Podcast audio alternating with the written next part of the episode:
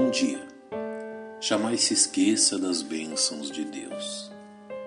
O leitor atento das Sagradas Escrituras conhece bem as primeiras palavras do apóstolo Paulo em sua primeira epístola aos Coríntios, onde diz: A Igreja de Deus que está em Corinto, aos santificados em Cristo Jesus, chamados santos, com todos os que em todo lugar invocam de nosso Senhor Jesus Cristo, Senhor deles e nosso. Graça e paz da parte de Deus nosso Pai e do Senhor Jesus Cristo. Sempre dou graças ao meu Deus por vós, pela graça de Deus que vos foi concedida em Jesus Cristo.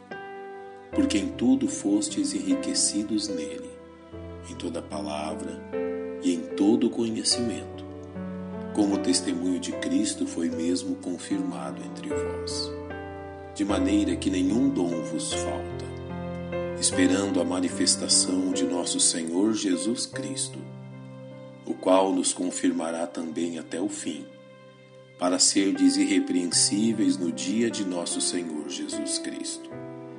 Fiel é Deus, pelo qual fostes chamados para a comunhão de seu Filho Jesus Cristo nosso Senhor. Em nossas relações pessoais, encontramos pessoas que verdadeiramente creram em Jesus Cristo e que uma vez já amaram a leitura contínua da Palavra de Deus, se deleitaram em uma vida de oração incessante, alegraram-se em servir a Deus nos ministérios de uma igreja local, mas que hoje não sentem nem desejo nem prazer em fazer estas coisas. Devemos reconhecer que há pessoas que frequentam os cultos de uma igreja local como um dever cumprido com extrema relutância. O fazem como que lidando com um fardo, sem nenhuma perspectiva de melhora. Há também pessoas que, em algum momento da vida, frequentaram uma boa igreja local, mas que, desiludidas em sua experiência, hoje tentam viver sua vida cristã isolados. Algumas delas argumentam que imaginavam a vida cristã como um pedaço do céu na terra, uma vida sem lutas e tribulações, e que não foram capazes ou não se sentiram apoiadas em meio às lutas e dificuldades da jornada cristã. Outras esperavam encontrar na igreja pessoas perfeitas completamente diferentes daquelas que lidam neste mundo. E acabaram por encontrar pessoas com um comportamento semelhante às que negam Jesus. Há uma multidão de verdadeiros cristãos desencorajados a seguirem nas fileiras de Cristo.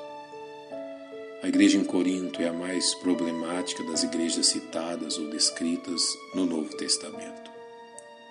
Esta carta é a resposta de Paulo aos questionamentos trazidos a ele por Chloe, revelando os muitos problemas existentes naquela jovem igreja.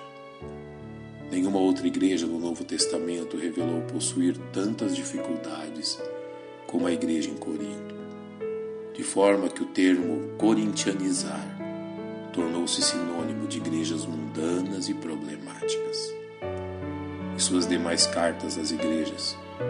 Paulo sempre inicia citando motivos pelos quais ele se alegrava pela vida daqueles cristãos.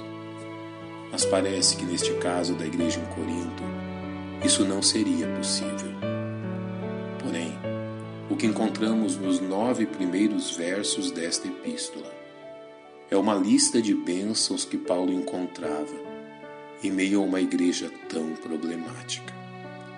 Isso nos ensina uma valorosa lição. Paulo sabia que ali havia cristãos desanimados e desencorajados pelas circunstâncias que enfrentavam. E ele verdadeiramente procurou corrigir seus problemas. Mas antes de mais nada, Paulo procurou que relembrassem das bênçãos que haviam provado, que nos ensina uma preciosa lição o que os cristãos precisam a fim de serem fortalecidos e encorajados é relembrar das bênçãos recebidas da parte de Deus. Não há solução mágica, não há solução humana que seja capaz de reerguer vidas que encontraram em Cristo a salvação, mas que se esqueceram de suas bênçãos. Portanto, a solução precisa vir de Deus, e a solução de Deus é que seus filhos sejam constantemente recordados de suas bênçãos. Pai, nós te louvamos pela tua generosidade em nos abençoar e reconhecemos tua bondade. Orando em nome de Cristo, nosso Salvador. Amém. Que Deus nos abençoe.